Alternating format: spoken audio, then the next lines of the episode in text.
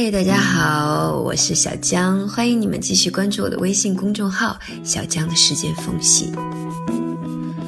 天气渐渐凉快了起来，秋日的清爽好像一下子就把夏日的焦躁带走了。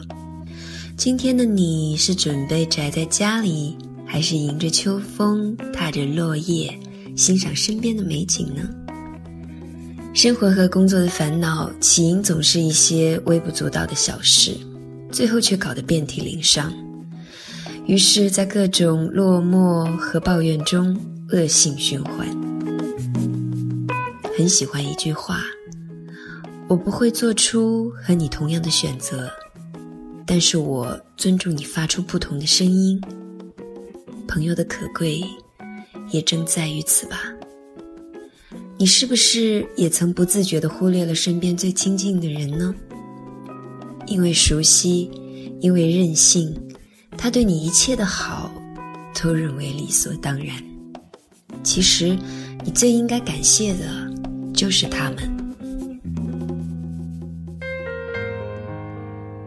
只有和他们在一起的时候，才会有聊不完的话题，哪怕在一起不说话，也不会感到尴尬。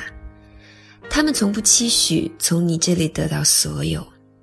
也是他们，即使与你走在两条不一样的路上，依然肩并肩的支持你。他们用最无私的爱和最宽容的心，一直陪伴着你，告诉你什么是成长，什么是爱。今天，悄悄对他们说：感谢有你，感谢曾经的失败和挫折，因为正是这些磨难。让我能够遇见你。